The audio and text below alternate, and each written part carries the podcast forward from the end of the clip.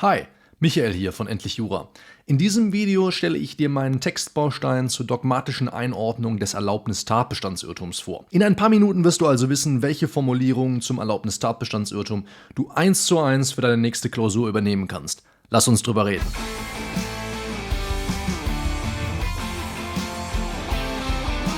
Willkommen zu einer neuen Ausgabe des Endlich Jura Video Podcasts, wo wir deine Art, über Jura zu denken, für immer verändern. Bist du bereit?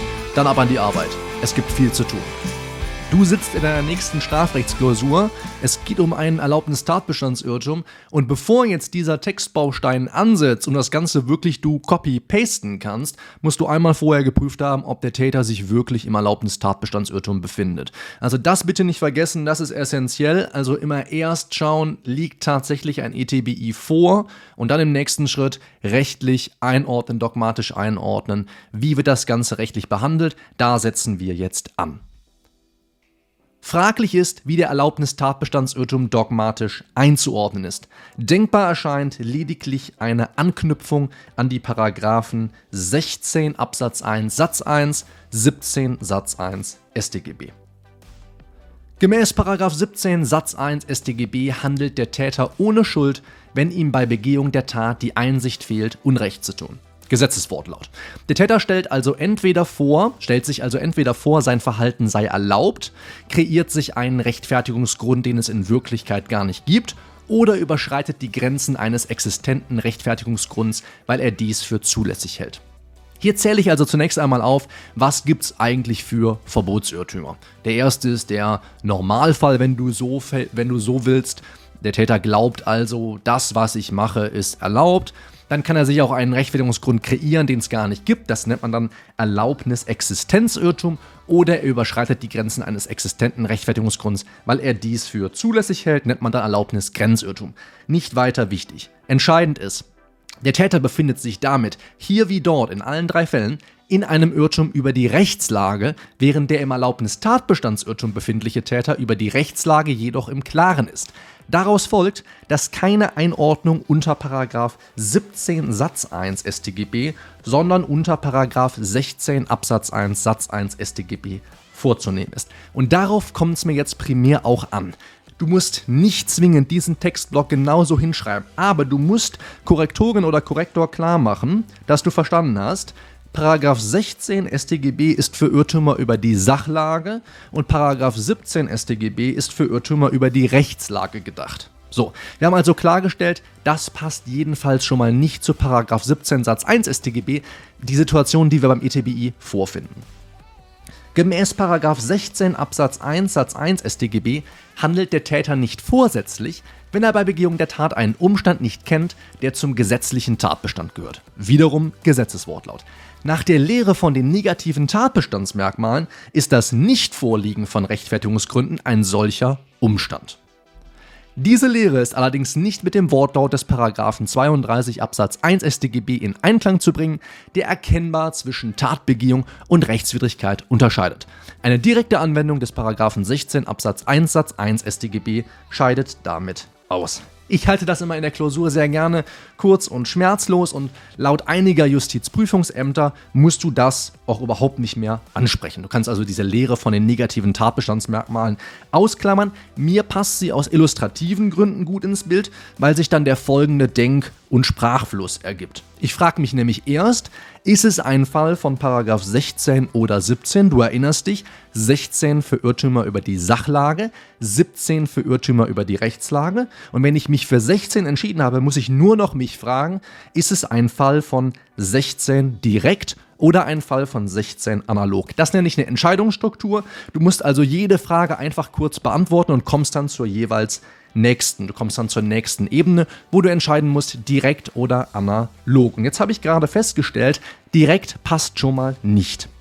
Eine analoge Anwendung der Vorschrift lässt sich hingegen damit begründen, dass es dem sich im Erlaubnis-Tatbestandsirrtum befindenden Täter, wie auch demjenigen, der sich über einen Tatumstand irrt, 16.1.1, schlicht nicht gelingt, die Sachlage zutreffend einzuschätzen. Was ich jetzt hier gemacht habe, nennt man Abstraktion. Das ist meines Erachtens eine der wichtigsten Kompetenzen, die Juristinnen und Juristen erwerben müssen. Ich vergleiche also zwei Sachverhalte und untersuche sie auf Gemeinsamkeiten, die ich dann herausstelle und zum Argument umfunktioniere. Hier vergleiche ich ja den ETBI mit dem normalen Irrtum über die Sachlage 1611. Ob dies auf Rechtsfolgenseite dazu führt, dass der Täter ohne Vorsatz handelt oder ohne Schuld, kann hier dahinstehen. Er ist in jedem Falle nicht aus der Vorsatztat zu bestrafen. Somit ist, somit ist der Erlaubnis Tatbestandsirrtum dogmatisch analog 16 Absatz 1 Satz 1 einzuordnen. Mach dir hier an der Stelle, ganz wichtig, ja nicht mehr Arbeit als nötig. Es ist wirklich kein Fall denkbar, der eine endgültige Streitentscheidung in der Sache an dieser Stelle erfordert. Wenn du jetzt noch einen Teilnehmer hast, musst du gegebenenfalls zu einem späteren Zeitpunkt den Streit entscheiden, musst ihn dann fast immer entscheiden. Erst nämlich bei der Prüfung vom Teilnehmer kommt es jetzt auf eine Positionierung zwischen den übrig gebliebenen Ansätzen an. Da hast du einmal die eingeschränkte Schuldtheorie und die eingeschränkte rechtsfolgenverweisende Schuldtheorie. Beim Teilnehmer geht es ja bei der Bestrafung, oder musst du ja die Frage beantworten, ob es eine vorsätzliche rechtswidrige Haupttat gibt. Und je nachdem, welcher Ansicht du folgst, fehlt gegebenenfalls der Vorsatz oder die Rechtswidrigkeit. Und dann musst du den Streit zwischen diesen Ansichten entscheiden, weil du dann auch erst sagen kannst, ob wir den Teilnehmer überhaupt bestrafen können. So, soweit, so gut. Jetzt war das ja ein Textbaustein hier zum Erlaubnis Tatbestandsirrtum, also zu einer Rechtsfrage, die du ganz, ganz oft in Strafrechtsklausuren beantworten musst. Und ich habe kürzlich etwa 15.000 Studierende gefragt, hey, wollt ihr eigentlich mehr Textbausteine von mir sehen? Deswegen entsteht ja auch ein Video hier wie dieses. Und da habe ich also gefragt, okay, wie sieht's aus? Wollt ihr mehr Textbausteine? Soll ich da mehr Inhalte bereitstellen? Und wie du erkennen kannst, wenn du jedenfalls bei YouTube schaust und nicht nur den Podcast hörst, dann siehst du, das Interesse daran ist groß. Ja? Ich soll also jeden Monat neue Textbausteine liefern. Über 90 Prozent der Studierenden, die an der Umfrage teilgenommen haben, würden sich das wünschen. Scheint also ganz so, als hättet ihr Bock auf noch mehr Textbausteine. Aber ich frage jetzt mal so, wie sieht es denn darüber hinaus mit 50 plus Original-Examensklausuren mit Lösungen aus, mit wiederkehrenden QAs für fachliche, methodische, organisatorische Fragen, was auch immer dich halt beschäftigt, sechs jederzeit abrufbaren Videokursen, da ist dann auch Copy-Paste dabei. Ne? Das ist das Prinzip, was ich hier heute versucht habe, mit dem Textbaustein zu erklären. Interaktive Live-Fallbearbeitung zweimal im Monat und eine umfassende Datenbank aus Übersichten und Checklisten. Und die meisten Studierenden würden wahrscheinlich sagen, yo, das würde mir helfen. Und mein neues Programm, Endlich Jura All Access, das all das umfasst, was ich gerade aufgezählt habe, erscheint jetzt am 25. September. Und du kannst schon jetzt davon profitieren, indem du dich einfach unverbindlich vormerken lässt.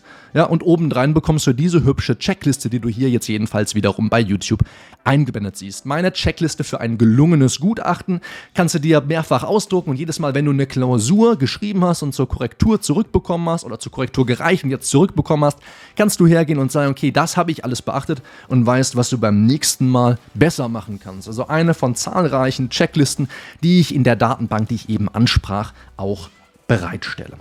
Ich habe also den Link zu der Warteliste in die Videobeschreibung gepackt, wenn du bei YouTube schaust. Da werde ich aber auch nochmal den Link reinpacken zu dem Erlaubnis-Tatbestandsirrtum Template.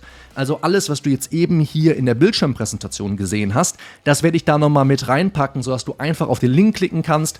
Du musst dich, also Link in der Videobeschreibung, du musst dich nicht wirklich dazu anmelden. Du kannst einfach da draufklicken, musst keine E-Mail-Adresse angeben oder nichts, kannst das einfach aus diesem Dokument sofort, ja wirklich copy and pasten, rausnehmen und dann eben, wenn du möchtest, so oder so ähnlich auswendig lernen. Und du wirst aber vor allem, weil ich da eben auch immer noch einfüge, wie ich denke und wie ich so auf so Textbausteine komme, wirst du auch in Zukunft daraus lernen, wie du selbst Textbausteine entwickeln kannst. Also in der Videobeschreibung sowohl der Link zur Warteliste als auch zu dem ETBI Template.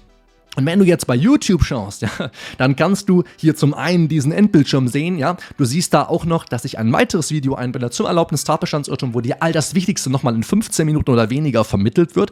Wenn du also weiterschauen willst, ansonsten, wenn du irgendwelche Fragen hast, kannst du jederzeit das Kommentarfeld nutzen und sie mir stellen. Wir sprechen uns hier auf dem Kanal ganz bald wieder. Mach's gut, bis dahin, ciao.